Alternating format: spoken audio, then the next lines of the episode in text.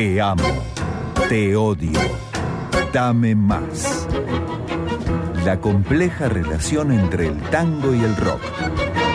Medio siglo de coqueteos y broncas en la mirada de Gabriel Cócaro.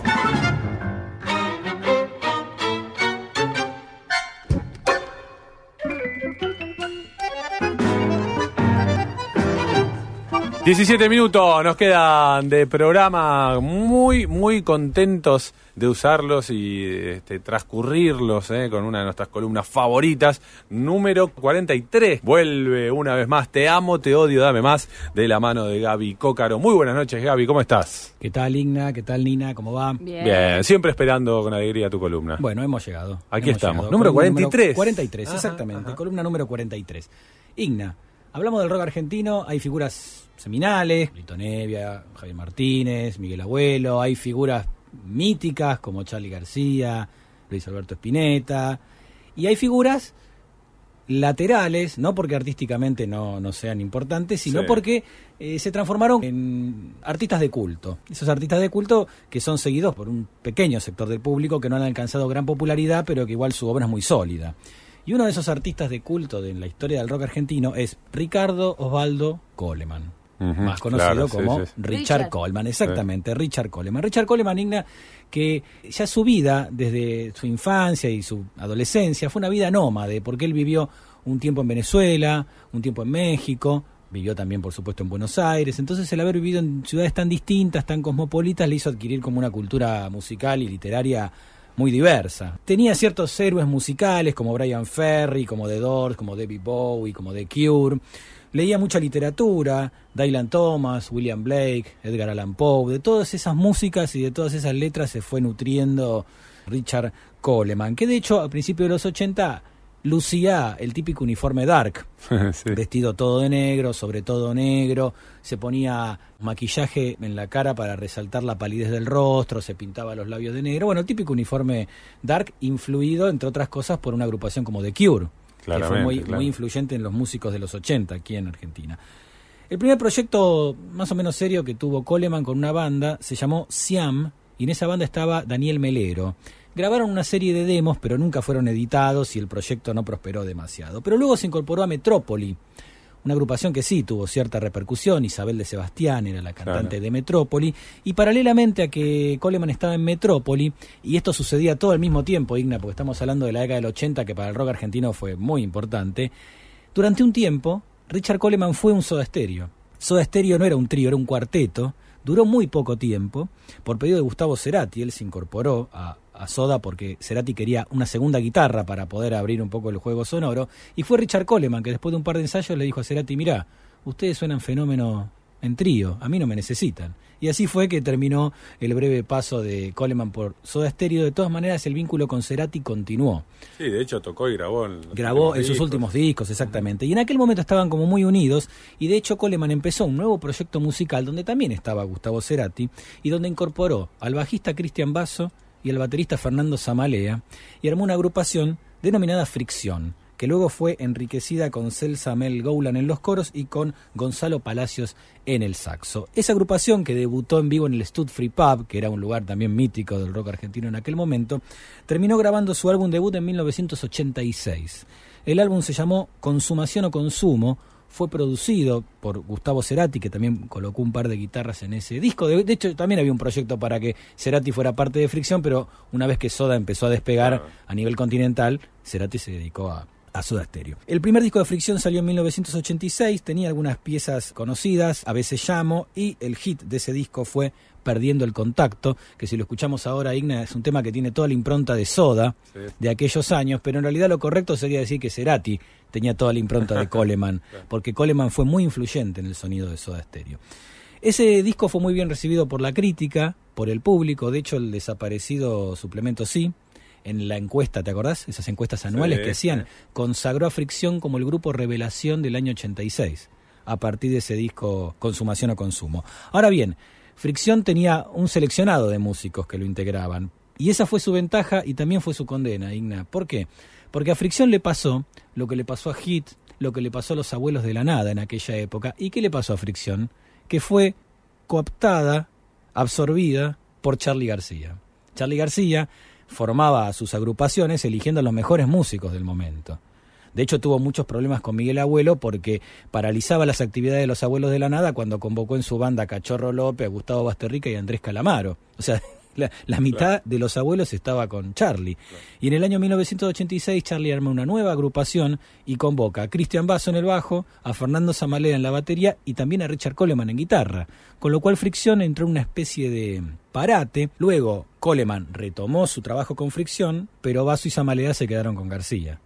Ahí obviamente hubo un cambio de integrante. Me imagino que Coleman... ¿Cuántos nombres? ¿Cuántos ¿No? nombres? Pienso en algunos que tenés escuchando. Son muchos nombres que son muy familiares. Para nosotros. Para nosotros son muy familiares, pero es, es verdad, es así se teje la historia, ¿no? Absolutamente. Cuando la alineación clásica de Fricción se desmembró, Coleman convocó a otros nuevos músicos y grabaron un segundo álbum y ya aquí estaba en vista la separación de la banda ya desde el título del álbum. El álbum se llamaba Para Terminar.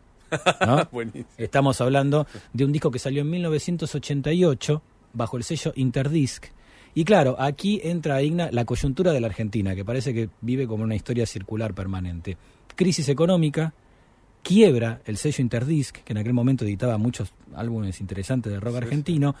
Casi ni se difundió el segundo trabajo de, de Fricción, no tuvo demasiada repercusión, eso sumado a que hubo algunos roces entre los miembros de la agrupación en la nueva alineación, finalmente en 1989 Fricción se separa y ya en el año 90 Richard Coleman arranca otro proyecto llamado Los Siete Delfines, Sí. que lo estuvo ocupado durante buena parte de la Sí, década. Yo los iba a 90. ver a Cemento. Ah, mire usted, Barchowski. Sí. Eran muy buenos los Siete Delfines. Muy bueno, Muy dale salida. Dale salida fue uno de los máximos hits. Bueno, el segundo disco de Fricción, para terminar, dejó algunas canciones conocidas, como por ejemplo Lluvia Negra, pero el tema más conocido de Para terminar, paradójicamente no fue un tema de Richard Coleman, pero fue una versión, una relectura que hizo Richard Coleman de una pieza que no digo que se la apropió, pero casi. Estamos hablando de su propia versión de Héroes de David Bowie. ¿Te parece que escuchemos un fragmento de la versión de Fricción de Héroes? Sí, sí, sí. Adelante.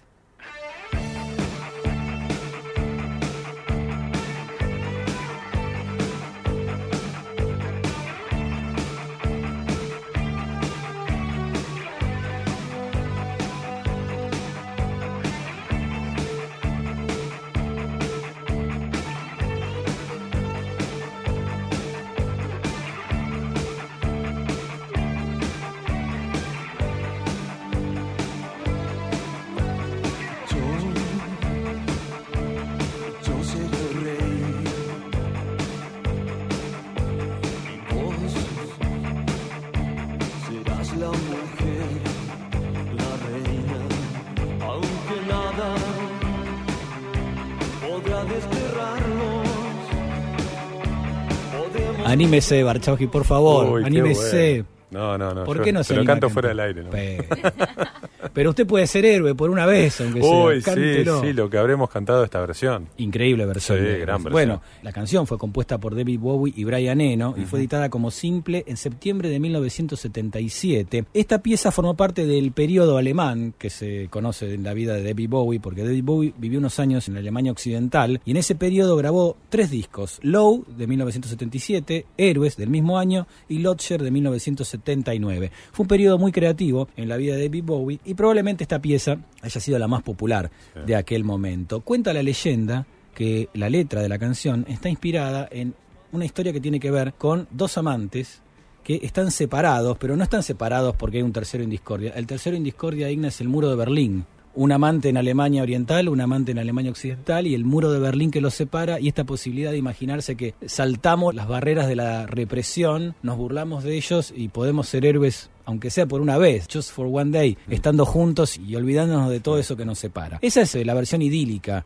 de la construcción de héroes, pero la realidad generalmente suele ser menos romántica, ¿no? Lo que inspiró a David Bowie a componer Héroes fue una relación que tenía su productor discográfico, Tony Visconti. Tony Visconti tenía su mujer, pero aparte tenía un amante, que era una de las coristas de David Bowie. Entonces, en esas sesiones de grabación de la época de Héroes, ellos que vivían en Berlín Occidental, ve una imagen de David Bowie de Visconti abrazado con su amante y de fondo estaba el muro de Berlín. Y ahí proyectó toda esta historia de dos amantes, que el muro los separa. Durante años Bowie cayó esa historia, pero bueno, cuando Visconti luego se separó de su mujer, finalmente contó la historia de Héroes. Héroes no fue un hit en el momento, Igna. Ah. No tuvo mucha repercusión ni en Estados Unidos ni en Inglaterra, pero con el paso de los años el tiempo puso la canción en su lugar y en la actualidad es la segunda pieza de Bowie más versionada, detrás de Rebel Rebel. Es un clásico de Sí, Bowie. sí, sí. Bueno, escuchamos a Fricción, un clásico para nosotros en estas tierras de héroes. Vamos a escuchar una versión ligeramente diferente de héroes. Por ¿La favor, compartimos? Dale.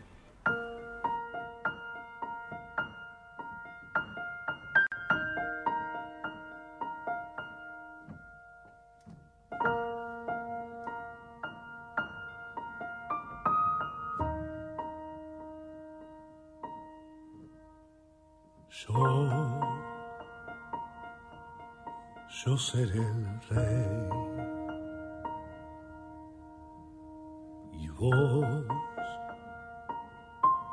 serás la mujer, la reina. Y aunque nada podrá desterrarnos, podremos echarnos por una vez podremos ser héroes por una vez.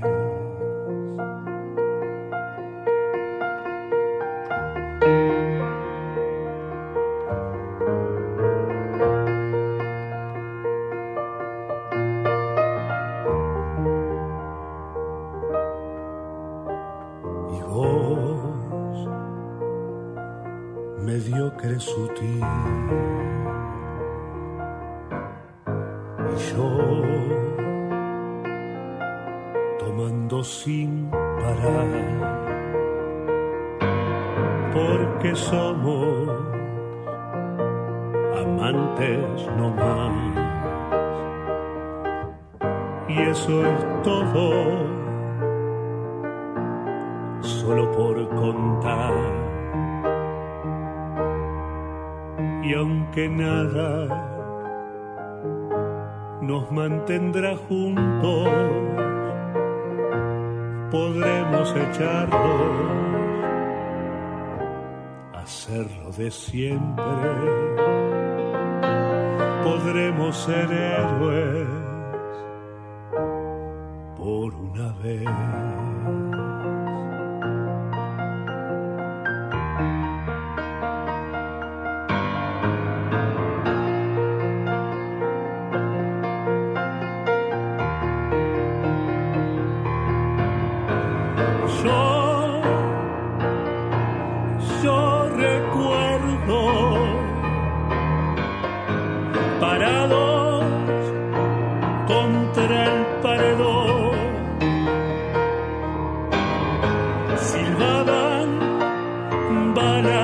sobre nosotros y nos besamos como si no hubiera más que dos, dos, dos, y hubo vergüenza. Y fuimos a otro lugar, pudimos echarnos, hacerlo de siempre, pudimos ser héroes por una vez.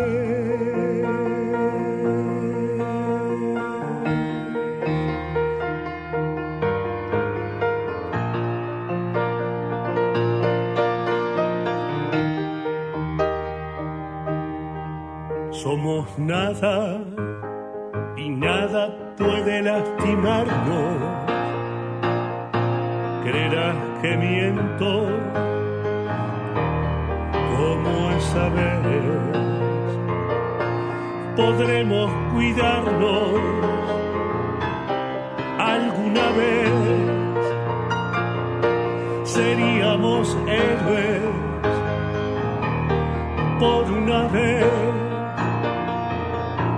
podremos cuidarnos alguna vez. Seríamos héroes,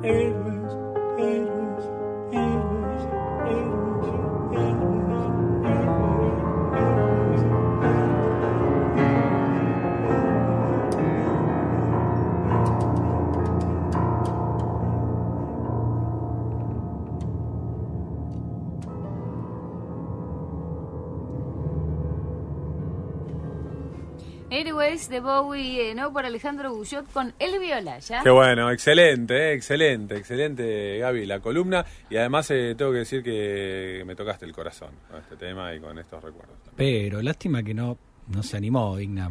¿Qué cosa? ¿A A cantarla? cantar en vivo. Vamos a contarle a los oyentes, Nina, que Igna nos contó fuera de micrófono que él en algún momento, con una, una banda, Claro, hacías tu propia versión de Héroes, Hacíamos, esta versión de, de Fricción. Que hemos Sí, sí, y que todo, bueno, de hecho lo que decíamos antes, ¿no? Que eh, mucha gente conoció la versión de Fricción antes que la de Bowie. Absolutamente. La A- diferente conociendo. aquí en nuestro país, sin lugar a dudas. Y esta pieza que escuchamos recién de Alejandro Guyot y el Violaya es de un álbum que todavía no tiene formato físico, se llama Piano Canción y es un disco que han hecho en conjunto, el vocalista de 34 puñaladas con la pianista de Alter Tango. Y es un disco que han venido anticipando o mostrándolo, mejor dicho, en las redes sociales y a manera de simple, Signa. Claro, Desde sí, diciembre del año pasado han venido poniendo de a dos canciones por vez en las redes sociales a manera de los viejos simples. Y uno de estos simples, creo que el cuarto simple, en el lado A virtual de ese cuarto simple, estaba esta relectura de Héroes de David Bowie y Brian Eno, realmente increíble, maravillosa. Re linda, re linda la versión y ya quedamos con Ale Guyot que van a venir a presentarlo aquí al programa en vivo, ¿eh? con Elvi Olaya. Espectacular. Gaby, excelente la columna como siempre. ¿eh?